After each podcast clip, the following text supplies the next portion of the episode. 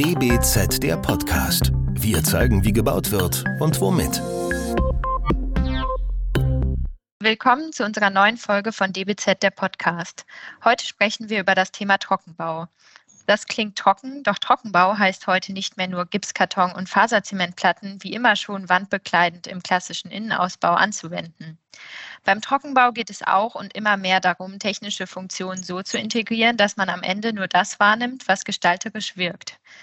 Doch was geschieht auf den nachhaltigen Themenfeldern und dem Gebiet des Einsatzes neuer Materialien? Die Aufgaben im Ausbau sind komplex und wie so oft gilt auch hier, dass nur was fachübergreifend geplant wurde, sich zur Abnahme als wirklich guter Ausbau zeigt. Zum Thema unterhalten wir uns heute mit unseren Heftpartnern der DBZ Juni-Ausgabe, Professor Dr. Jochen Pfau. Herzlich willkommen zu dem Podcast. Professor Andreas Beetz. Herzlich willkommen, ebenfalls auch von mir. Und Professor Dr. Jochen Stopper.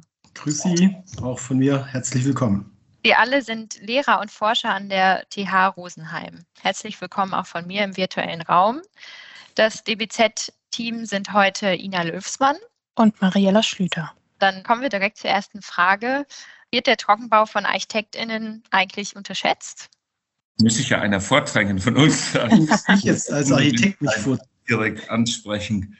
Ich glaube, der Trockenbau wird nicht unterschätzt, aber auch nicht immer geschätzt. Das liegt aber, glaube ich, nicht am Trockenbau, sondern den Beteiligten im Trockenbau. Oder was meinen die anderen? Und den Schwierigkeiten, die es mit manchen Trockenbauern gibt. Im Trockenbau haftet halt noch das Odem des billigen, schnellen Bauens an und leider auch viele Firmen, die weil es eine Einstiegsdroge ist ins Baugeschäft äh, mit schlechter Qualität. Da kämpft die ganze Trockenbaubranche gegen an.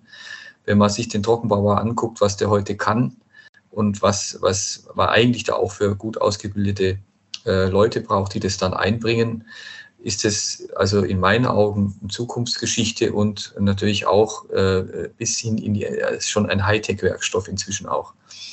Herr Pau, was meinen Sie denn mit Schwierigkeiten mit Trockenbauern? Ich glaube, den Planern ist schon bewusst, dass sie viele Aufgaben ohne diese Leichtbaulösung des Trockenbaus gar nicht umsetzen können in den Räumen, in der Ertragsstruktur. Die äh, Schwierigkeiten, die sie haben, ist A, der Trockenbau ist komplexer, als man denkt, weil ja der Brandschutz, die Raumakustik im Ausbau, der raumbildende Ausbau gestaltet wird auf der einen Seite und dann eben auch die Planung braucht, dieser Komplexität gerecht wird da haben sich vielleicht, äh, ist, ist, noch eine zu große Distanz zwischen manchen Planern und der, der Aufgabe, die eigentlich der Trockenbau oder die Planung, die der Trockenbau benötigt. Und auf der anderen Seite, wie mein Kollege Beetz schon gesagt hat, haben wir nicht immer die Trockenbauer, die in der Lage sind, die Entwürfe, die Ideen und die Komplexität umzusetzen. Man braucht also da die richtigen Partner. Und wenn das passt, das Verständnis des Planers für den Trockenbau, und die Abläufe und die Komplexität dahinter und der Trockenbauer, der das auch umsetzt, dann glaube ich, ist das äh, eine Partnerschaft, die perfekt funktioniert und die auch wichtig ist.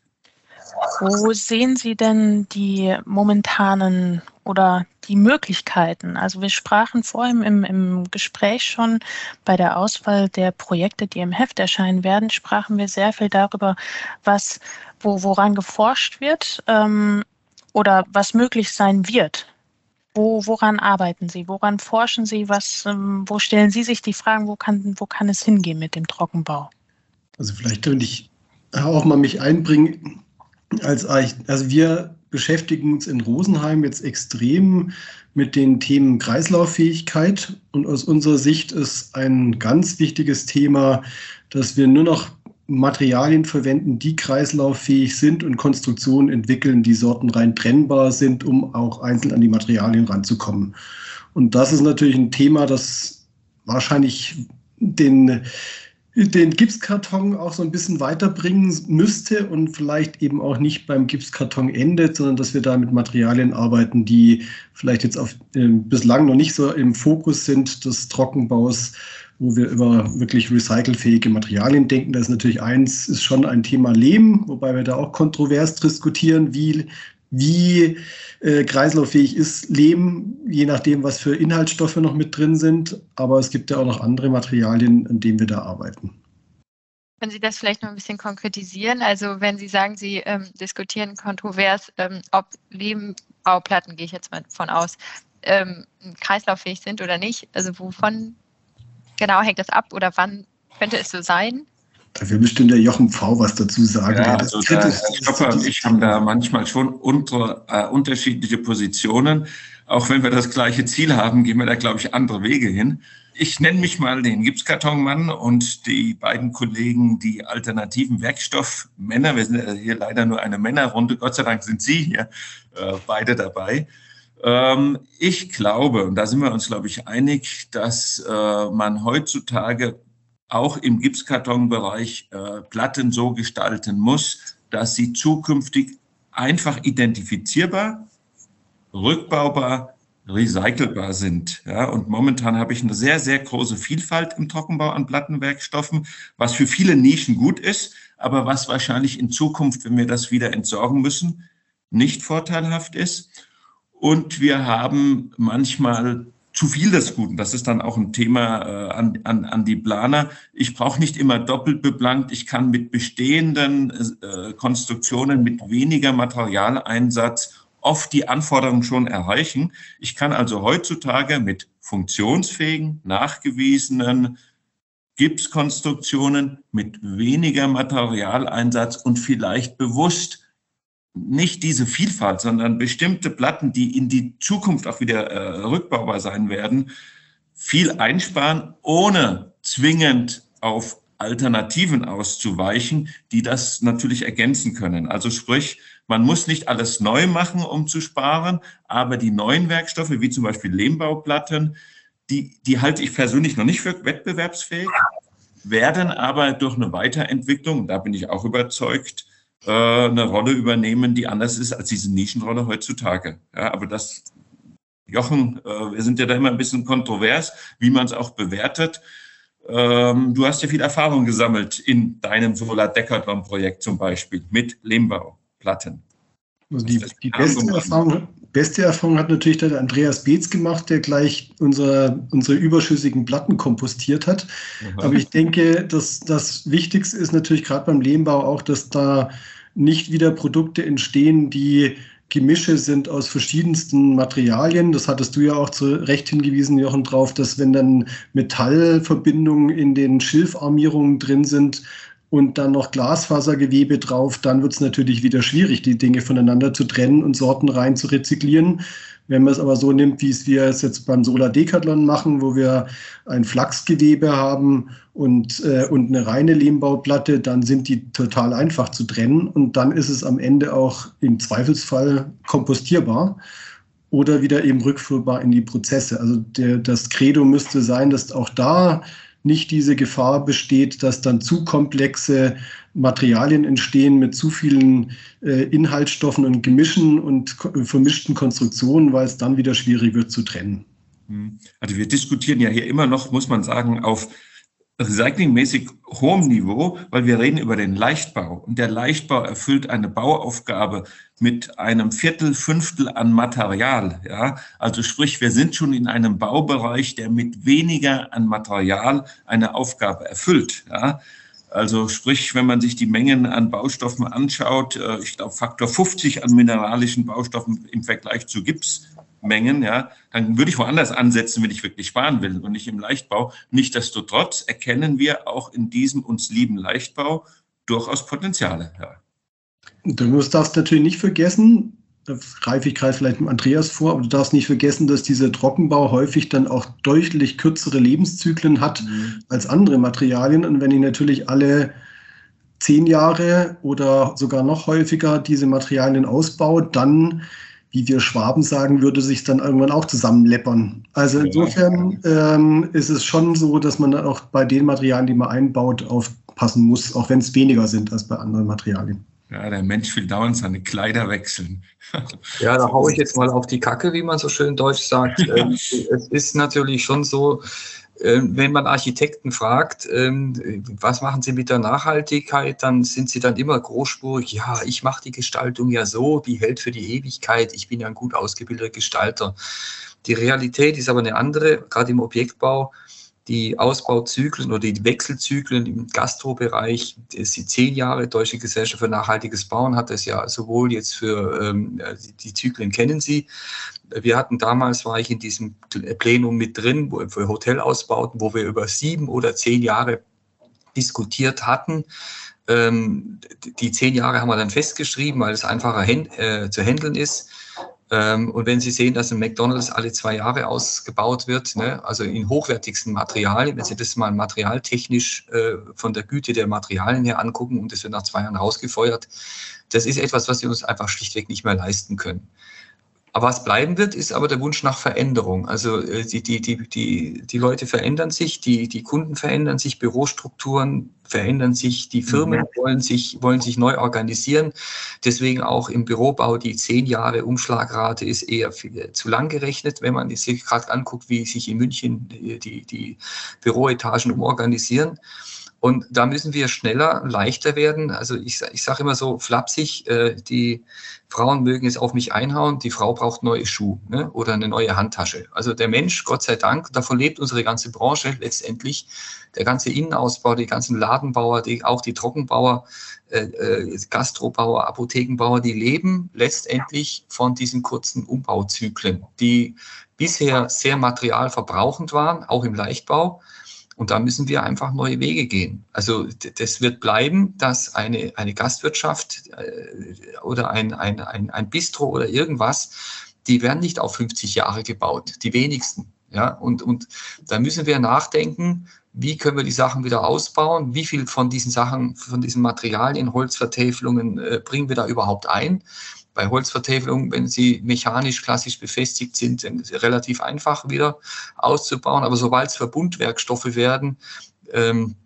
äh, oder da so noch Schaumkerne und nicht rezyklierbare Anteile mit drin sind, dann wird es schwierig. Ne? Wenn das Zeug dann, was wir jetzt einbauen, bei, bei uns Schreinern wahnsinnig diese Verbundwerkstoffe äh, mit, mit Schaumkernen, das ist alles irgendwann Sondermüll. Und, und da müssen wir anders, da müssen wir anders arbeiten. Ja? Wir müssen mehr zum Bühnenbauer werden, weil die, die, die Erlebnisgastronomie, die bleibt, davon leben wir, auch als Planer. Aber wir müssen es eben so machen wie im Theater. Ich muss es ganz, muss das Zeug nach relativ kurzer Zeit, schauen Sie sich Messebau an. Wir haben für Fissmann ein, ein Projekt gemacht, der nachhaltige Messebau die Studenten haben dann von den 50 Tonnen, die nach diesen, nach, nach zwei Wochen weggeschmissen werden, haben sie es auf 18 Tonnen runtergebracht. Ne? Ähm, da, da, darüber müssen wir nachdenken, ja, äh, und, und zwar massiv. Und das, das Erfreuliche für mich als Planer ist, dass ich sagen kann, uns Planer braucht es dann trotzdem. Ja? Also nicht, nicht zu sagen, ich bin der Architekt, der die Weisheit mit Löffeln gefressen hat, ich baue für die Ewigkeit, sondern einfach zu sagen, auch, auch die Idee, ich kann mal was Schnelleres machen, was leichtfüßigeres, ich kann auch mal ein bisschen rumspinnen. Aber dann bitte in den Materialien, die unbedenklich sind, die wir auch wieder gut ausbauen und rezyklieren können. Aber ein Trockenbauer denkt natürlich nicht massiv nach, der denkt ja. leicht nach. Ja. mit, mit guten ähm, Ergebnissen. Da schon irgendwie Ansätze, dass man ganze Trockenbausysteme ähm, nochmal wiederverwendet in anderen ähm, Gebäuden oder anderen Projekten? Ähm, es gibt in der DGNB natürlich zum Beispiel, gibt es Punkte dafür, wenn man das tut. Ähm, es gibt die Systemtrennwände, also wenn ich jetzt beim Markennamen so wie äh, äh, FECO oder kennen Sie alle, ne, die dreimal, dreimal so teuer sind äh, in der Herstellung, Laufmeterpreis äh, wie eine Trockenbauwand. Da streite ich mich mit dem Kollegen immer rum, ne, der einfach sagt, es rechnet sich nicht. Rein kostenmäßig rechnet es sich nicht. Es ist, es ist, es ist schneller eine Trockenbauwand wieder zusammengeschlagen und an, an anderer Stelle aufgebaut, nach jetziger Kostenrechnung. Aber sobald ich jetzt in die Rezyklierbarkeitskosten mit reingehe, dann ist eine vielleicht doppelt oder dreimal so teure Systemtrennwand, die es ja alles schon gibt, ähm, wenn ich in den gleichen Geschosshöhe bleibe, wieder umsetzbar.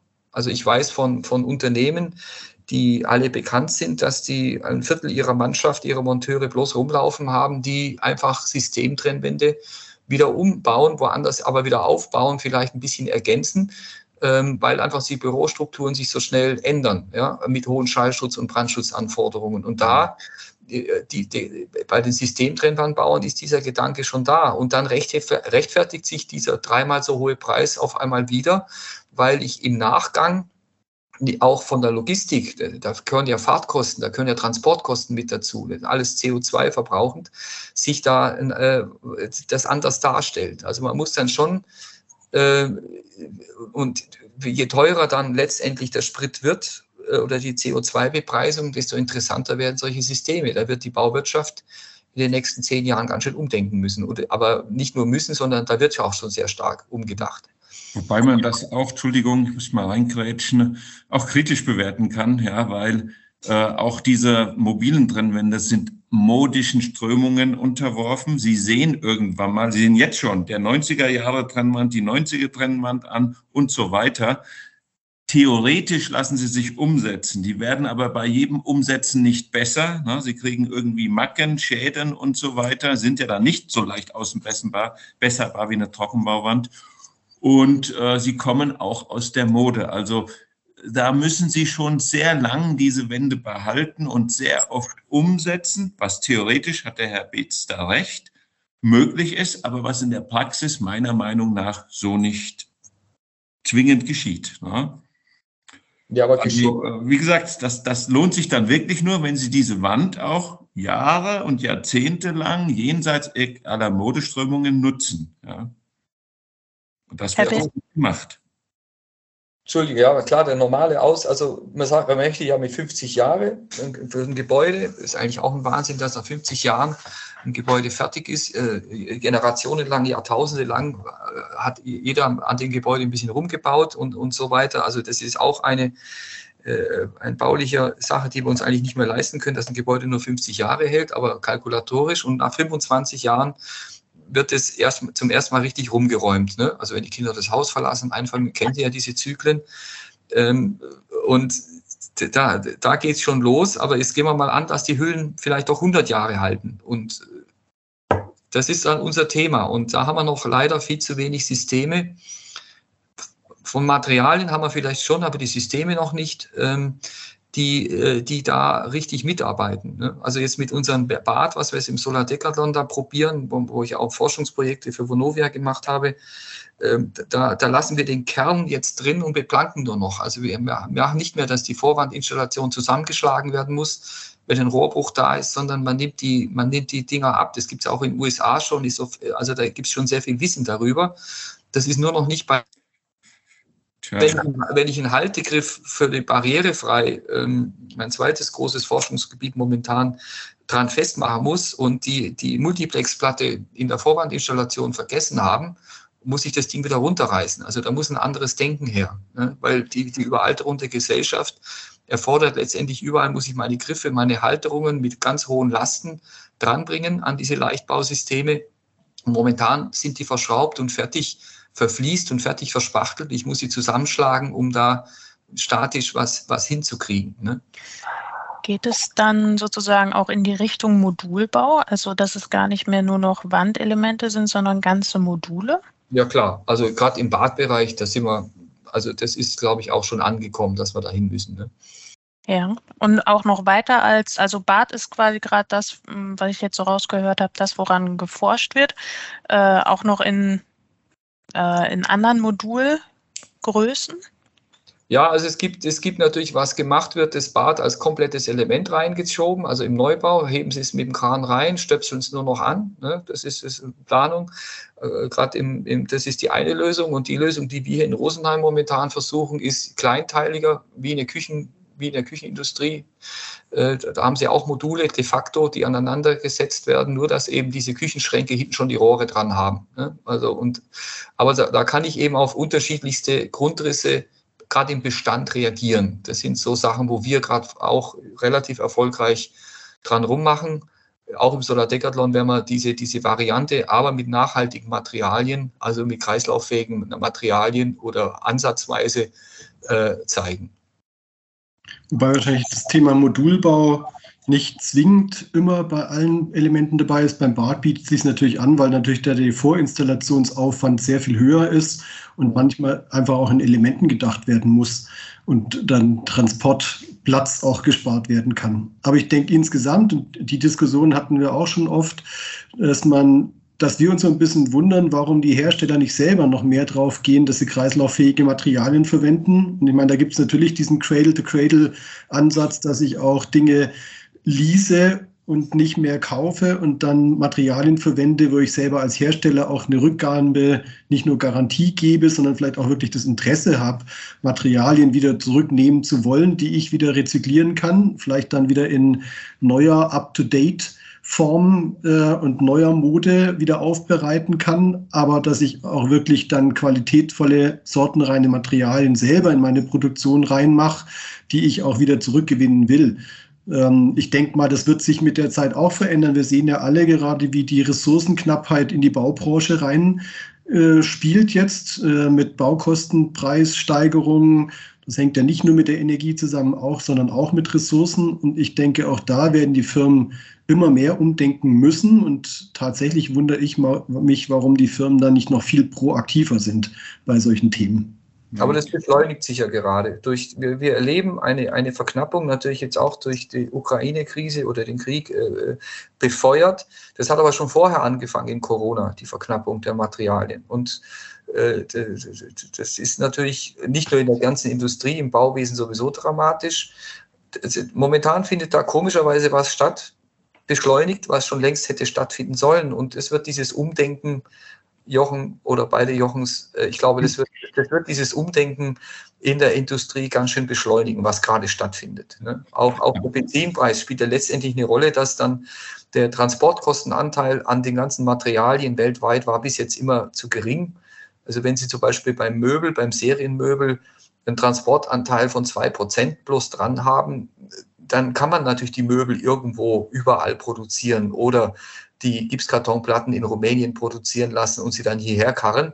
Aber wenn das jetzt CO2-mäßig richtig bepreist wird, langfristig, dann wird es wieder interessant, dann wird es automatisch interessanter, sich um regionale Materialien, um kurz, also kurze Lieferketten und diese ganzen Sachen zu kümmern. Das ist ja auch der politische Anstoß. Ne?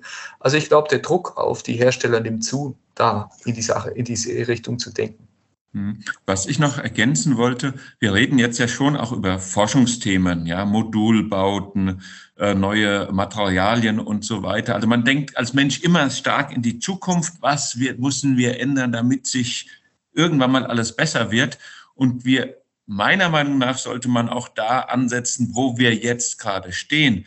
Und dann muss sich jeder, auch Planer oder Trockenbau überlegen, da werden Wände gebaut und werden, weil sie leicht falsch stehen, halt wieder abgerissen und versetzt. Da hat man eine Tür vergessen, dann wird die halt reingeschnitten, das ganze Material dahinter ist Abfall. Da kommt eine Durchführung durch, Loch wieder rein, weggeschmissen. Die Platten sind nicht raumhoch, die sind alle ein Stück zu lang, äh, weggeschmissen. Wir haben garantiert bei jeder normalen Gipskartonwand 30 Prozent Verschnitt ja, und bei jedem neuen Umbau wieder diese 30 Prozent Verschnitt, die einfach weggeworfen werden, weil man A, nicht richtig plant und B, die Ausführenden es so schlecht machen, dass es deswegen abgerissen werden muss. Da ist also ein Riesenpotenzial, wenn man gar nichts anders macht, sondern nur versucht, dieses Material so einzusetzen, dass ich nicht ich denke, es ist ein Drittel äh, bei jeder Baustelle wegschmeißt, ja, dann sind wir noch gar nicht im High-End in Forschung und Modulbauweise und Lehmbauplatten. Und ich habe trotzdem schon relativ viel äh, gespart.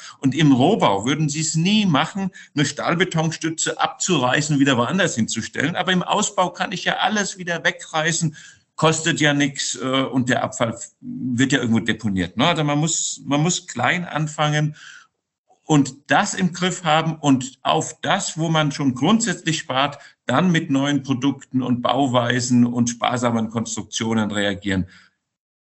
Das beide gehört zusammen, finde ich. Und man kann jetzt schon anfangen. Aber das ist wieder das alte Thema. Weniger Material, mehr Hirn. Ne? Aber, das, das, das, aber da kämpfen wir ja schon seit Jahren und die ganze Branche leidet darunter. Äh, aber solange wir halt immer Nachschub bekommen von, von, von günstigsten Arbeitern, dass es billiger ist mit diesen niedrigen Löhnen, dass man die Wand komplett wieder abreißt, ähm, äh, anstatt mal das Hirn anzuschalten und vorher einen Aufmaß zu machen, solange wir halt solche Geschichten haben, wird es nicht besser. Und ja, da sind wir leider auch konträrer Meinung. Ich bin der Meinung, dass die Preise einfach hoch müssen fürs Material. Das wird jetzt, passiert ja jetzt automatisch. Und je hochpreisiger das äh, oder je hochpreisiger das Vorprodukt ist, was wir einbauen, bestes Beispiel ist die Sanitärbranche. Das sind ja sehr hochkomplexe Geschichten, die, die, die, die brauchen gut ausgebildete Leute. Ähm, das ist komplex. Äh, wenn Sie, wenn Sie hochwertigen Innenausbau haben wollen, können Sie auch bloß gute Firmen holen, wo Sie einfach wissen, die sind teurer, wo, wo der Facharbeiter auch sein ordentliches Geld bekommt.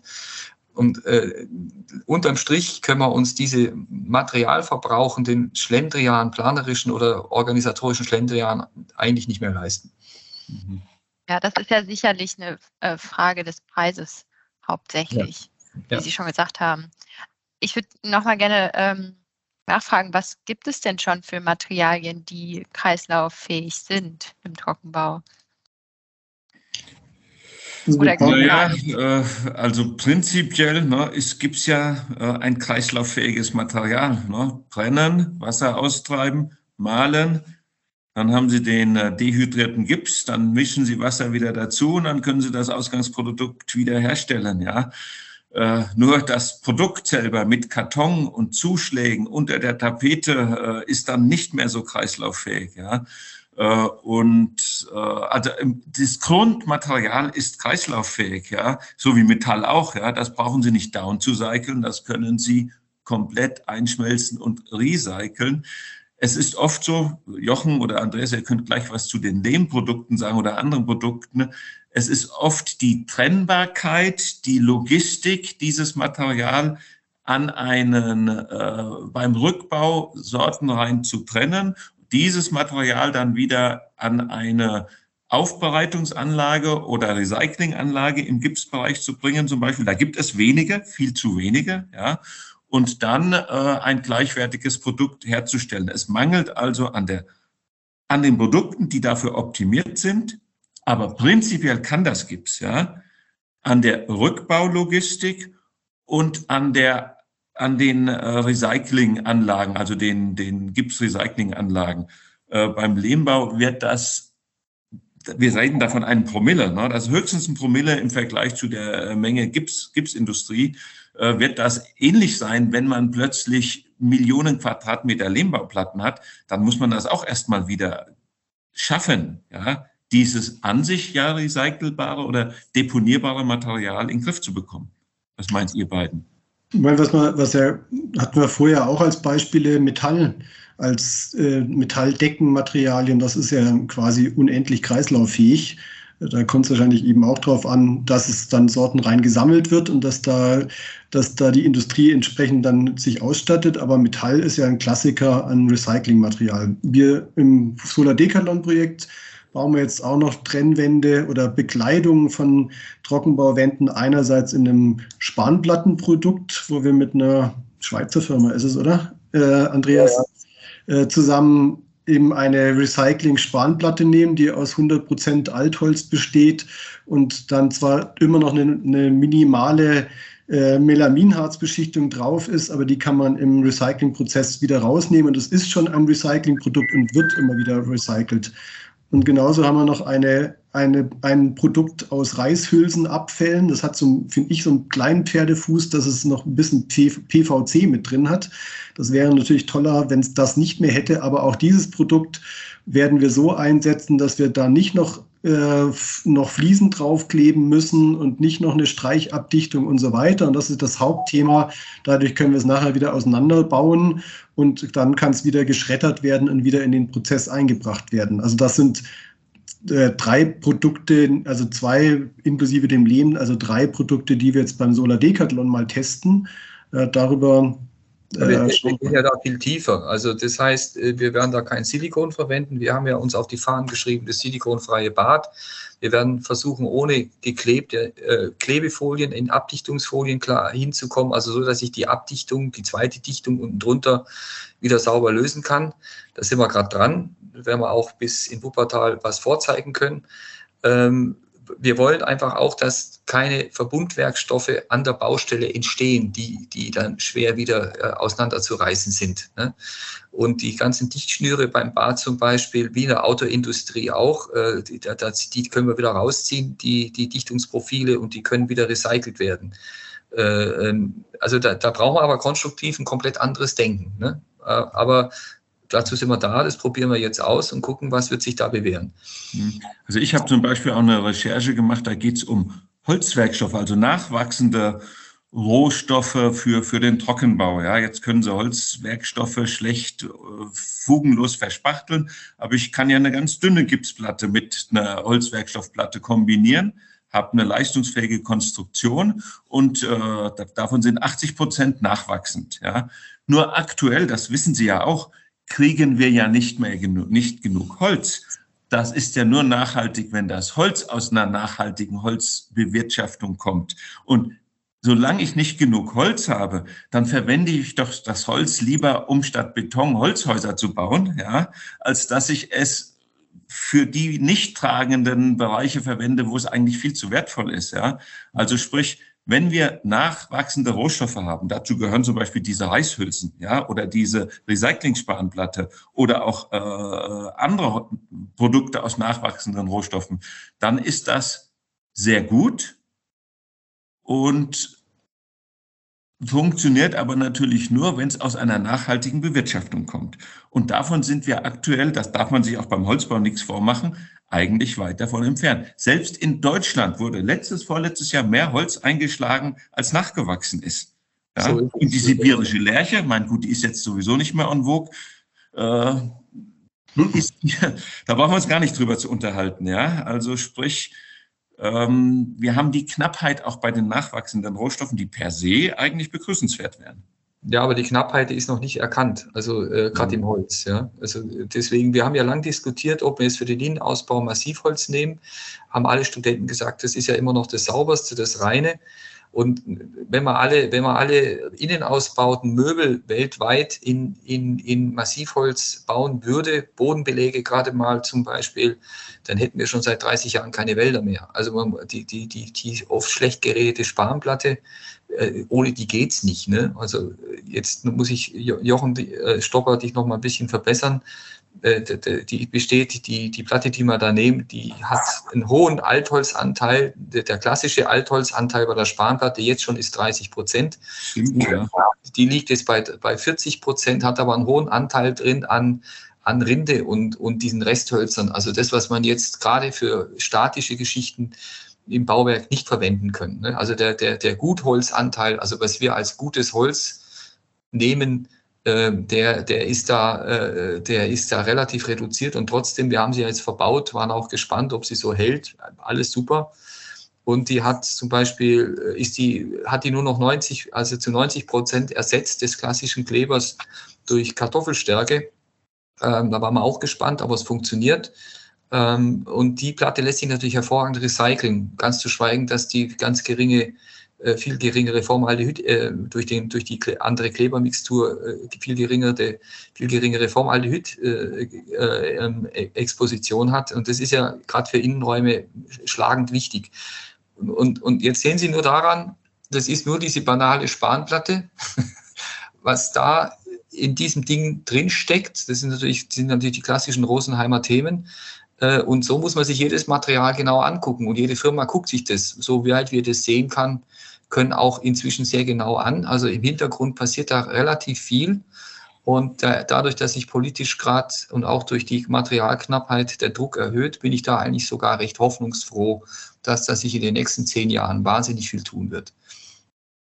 Ich denke, das kommt auch vom Kunden. Da, also wir haben jetzt auch den Jugendherbergswerk, das Deutsche, in einem Projekt hier in der, in der Innenarchitektur in Rosenheim und die haben sehr großes Interesse, erstens den Umbau ihrer Gebäude, also das große Thema, das haben wir ja auch diskutiert, ist nicht mehr der Neubau, sondern der, die Sanierung von Bestandsgebäuden und bei denen ist auch ein Thema, wie baue ich denn möglichst einfach die, die Gebäude, die ich habe oder den Ausbau, damit auch da wirklich jeder Hausmeister selber auch Hand anlegen kann und mit umbauen kann und wie kommen sie auf nachhaltige Materialien. Also ich denke, in vielen Bereichen ist auch dieses Thema Komplexität wiederum reduzieren, damit man auch das, die Dinge wieder reparieren kann und auch mit vielleicht nicht High-End-Personal äh, die die Spezialausbildung haben, sondern mit Leuten, die vor Ort sind, die Dinge den reparieren können. Und ich glaube, auch das wird ein Thema sein, dass man eben nicht mehr dann alles austauschen muss, sondern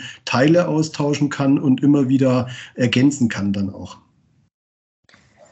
Ich glaube, wir würden da noch äh, gerne noch ein bisschen weiter, auch noch viel weiter noch gerne einsteigen. Wir würden aber aus Zeitgründen, würden wir jetzt so langsam mal zur letzten, ich weiß nicht, Ina, vorletzten Frage kommen. Ähm, ich würde mal auf oder darauf eingeben, extravagante Formgebung. Sind das, ist das für ihn äh, oder für, für, ist das für Sie ein Thema mit Potenzial oder ist das eher eine Spielerei? Also meine, der Architektur ist es doch schon, ich meine, das kennt man ja aus Bilbao mit diesen äh, wilden Formen und so weiter aus der Architektur, aber ich denke, und ich meine, das kommt natürlich auch mal mehr, weil es gibt Softwaremöglichkeiten, mit denen man parametrisch entwerfen kann und damit auch viel freiere Formen erzeugen kann. Ich denke aber, das muss auch Hand in Hand gehen mit der Bautechnik. Wenn das erkauft wird, experimentelle Formen durch Materialverschwendung, dann macht das aus meiner Sicht überhaupt keinen Sinn. Wenn das aber bedingt, wenn das quasi aus der Physik heraus oder aus dem Materialsparen heraus freiere Formen äh, wieder so wie Frei Otto beim Olympiastadion dann Sinn macht, solche Dinge zu machen, dann ist es mit Sicherheit ein Zukunftsthema. Aber nur aus der wilden Form heraus werden sich, glaube ich, auch manche Dinge in der Zukunft überleben, weil wir auch wieder das Thema, was der Andreas Beetz ja auch anspricht, Materialknappheit wird kommen, Energieknappheit wird kommen. Wir werden sinnvoller planen und denken müssen und dann macht es nur Sinn, freie Reformen, wenn die auch begründet sind, aus meiner Sicht. Mhm. Ich äh greife allerdings auf den Begriff auf, den Sie genannt haben, Spielerei. Ja? Äh, der Mensch spielt nun mal gerne und äh, ich äh, bin ganz bei meinem Kollegen. Ja? Nichtsdestotrotz glaube ich, dass man ab und zu Lust hat zum Spielen, zum Rumspinnen, ja, und der Trockenbau liefert einfach die Möglichkeiten, das, das zu realisieren, egal mit welchem Material, so dass es als Spielerei bestimmt bleiben wird. Also die Architekten dürfen meiner Meinung nach spielen und spinnen. Sie müssen ein bisschen das, das natürlich das Nachhaltigkeitsthema im, im Hinterkopf haben, aber diese Spieltrieb des Menschen wird es weiterhin geben, damit auch freie Formen. Dann sind das vielleicht mal textile Materialien, ja, und nicht immer Plattenwerkstoffe etc. Also so gesehen sind wir hier nicht kontra, konträrer Meinung. Man darf das, kann das eine machen, ohne das andere zu lassen, ja, meiner Meinung nach. Also man will sich ja auch gestalterisch weiterentwickeln. Ja. Jetzt, also sonst hätten wir alle unseren Beruf verfehlt. Äh, ähm, aber wie gesagt, man muss da materialschonender umgehen. Und äh, wir haben Materialien, siehe Frei Otto, äh, die das können und die auch total materialeffizient. Also wenn Sie jetzt nur an die Eissporthalle in Mannheim vom Frei Otto denken, der das mit Dachlatten praktisch diese freie Form hinbekommen hat, es geht, wenn man will. Ne? Ja, ich meine, nur rund und äh, freie Formen ist ja nicht für sich ein Selbstzweck und immer gut, ja. aber manchmal macht es halt Spaß. Ne? Und äh, überall will ich das nicht sehen und das ist sicherlich äh, auch modischen äh, Schwankungen unterworfen, aber das wird es weiterhin geben, ja, denke ich. Ja, Ina, möchtest du noch was fragen? Nee? Ich glaube, das ist ein gutes Schlusswort. Ist äh, ein ziemlich gutes Schlusswort. Ja, genau, dann war es das für heute. Uns hat das äh, ziemlich großen Spaß gemacht. Ich hoffe, wie gesagt, für den Standpunkt, der dann noch im Heft erscheinen wird, äh, setzen Sie sich nochmal mit einer Flasche Weiß, Rot, Rosé zusammen. Äh, wird auf jeden Fall mit Sicherheit lesenswert. Das war DBZ der Podcast. Wir zeigen, wie gebaut wird und womit. Entwickelt wird der Podcast von der gesamten DBZ-Redaktion. Wenn ihr unsere Arbeit unterstützen möchtet, könnt ihr das am besten, indem ihr unser DBZ-Magazin abonniert und unserem Podcast fünf Sterne verleiht. Der DBZ-Podcast wird von unserem Tonmeister Lynn Meisenberg abgemischt. Mehr Informationen und alle Podcasts gibt es auf dbz.de.